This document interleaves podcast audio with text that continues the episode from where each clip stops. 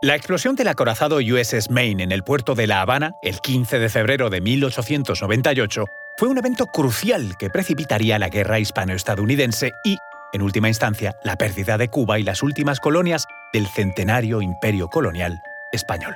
Fue un incidente rodeado de misterio y controversia que marcó un momento decisivo en la historia de las relaciones internacionales a finales del siglo XIX y tuvo consecuencias significativas para España y Estados Unidos. Os contamos esto y mucho más a continuación.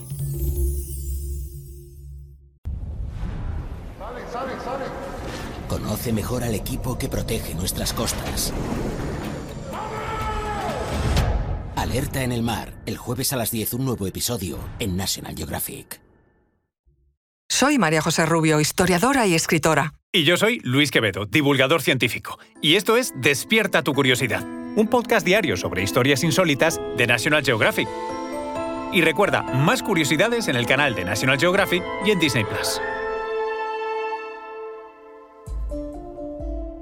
A finales del siglo XIX, el imperio español estaba en declive el último bastión eran sus últimas colonias en el hemisferio occidental, Cuba, Puerto Rico y Filipinas, pero todas estaban plagadas de levantamientos y luchas por la independencia. Estados Unidos, en cambio, vivía un ascenso como potencia global y estaba interesado en expandir su influencia en el Caribe y el Pacífico. Prueba de ello es que su ejército y su flota empezaban a ser considerados los más poderosos a escala mundial, habían hecho gran exhibición de ello durante la Guerra de Secesión Americana. Cuba se mantenía en un estado de agitación recurrente desde la década de 1860. La Guerra de los Diez Años y la posterior Guerra Chiquita desgastaron tanto a los insurgentes cubanos como a las fuerzas coloniales españolas. Y aún así, en 1895, estalló en Cuba un nuevo conflicto bélico independentista que José Martí, su líder, denominó la Guerra Necesaria, que extendió el conflicto a toda la colonia. España, sobrepasada, parecía cada vez más incapacitada para poner fin a un conflicto en el que tantos intereses económicos, políticos y sociales tenía comprometidos. Cuba era históricamente la perla de las posesiones españolas de ultramar. Se recurrió al nombramiento de Valeriano Weiler, un militar experimentado en Filipinas y con fama de duro y eficaz como nuevo capitán general de la isla. Estados Unidos observaba la situación con interés creciente y recelo y en paralelo invertía grandes cantidades de dinero para fomentar los levantamientos cubanos contra España, con el fin de ganar poder e influencia en la isla. La prensa estadounidense, con Randolph Hearst y Pulitzer a la cabeza, jugó un papel importante en agitar la opinión pública hacia la intervención. En este tenso contexto, el USS Maine, un acorazado de la Armada de los Estados Unidos, fue enviado a La Habana en enero de 1898. Su misión, su misión era proteger los intereses estadounidenses en Cuba, y su presencia se convirtió en símbolo del intervencionismo de Estados Unidos en aquel conflicto. La noche del 15 de febrero de 1898, una explosión masiva sacudió el Maine, que se hundió en el puerto de La Habana. Las investigaciones posteriores revelaron que más de 5 toneladas de pólvora de los cañones habían detonado, destruyendo un tercio de la parte delantera del buque. La mayor parte de la tripulación se encontraba descansando en los dormitorios, en la zona afectada. Un total, pues, de 266 hombres perdieron la vida en la explosión y otros 8 a consecuencia de sus heridas. La mayoría de los oficiales sobrevivieron al encontrarse sus dormitorios en la parte trasera. En conjunto hubo solo 89 supervivientes, 18 de ellos eran oficiales.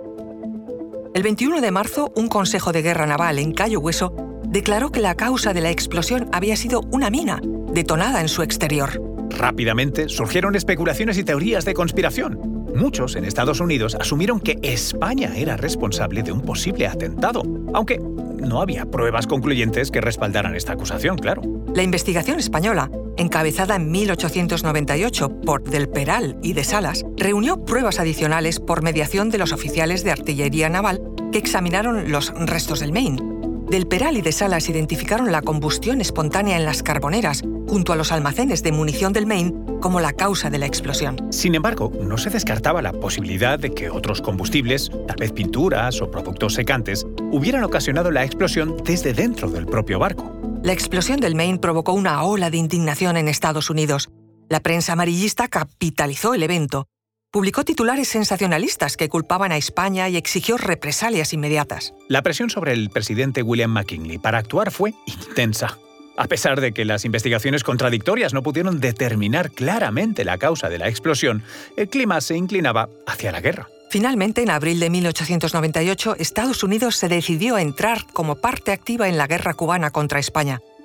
Fue el comienzo oficial de la guerra hispano-cubana estadounidense, la desastrosa para España Guerra de Cuba. Una guerra breve pero significativa. En pocos meses las fuerzas estadounidenses obtuvieron victorias decisivas tanto en el Caribe como en el Pacífico. La derrota española fue un golpe devastador para lo que quedaba del imperio colonial. El Tratado de París, firmado en el Ministerio de Asuntos Exteriores de Francia, el 10 de diciembre de 1898, formalizó la conclusión de la guerra y el punto final del imperio español.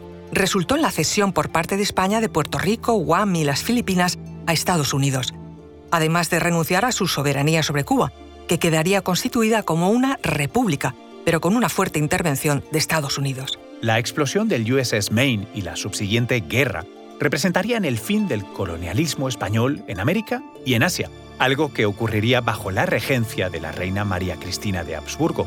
También demostró el poder de los medios de comunicación para influir en la opinión pública y la política exterior.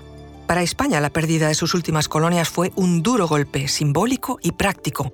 Recibió el significativo nombre de El desastre del 98. Toda una generación quedó marcada en España por el comienzo de este periodo de introspección nacional y reforma.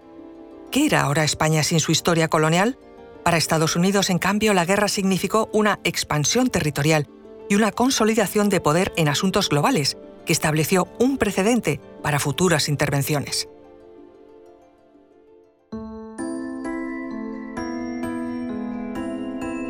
Recuerda que Despierta tu Curiosidad es un podcast diario sobre historias insólitas de National Geographic. Disfruta de más curiosidades en el canal de National Geographic y en Disney Plus. Ah, y no olvides suscribirte al podcast si has disfrutado con nuestras historias.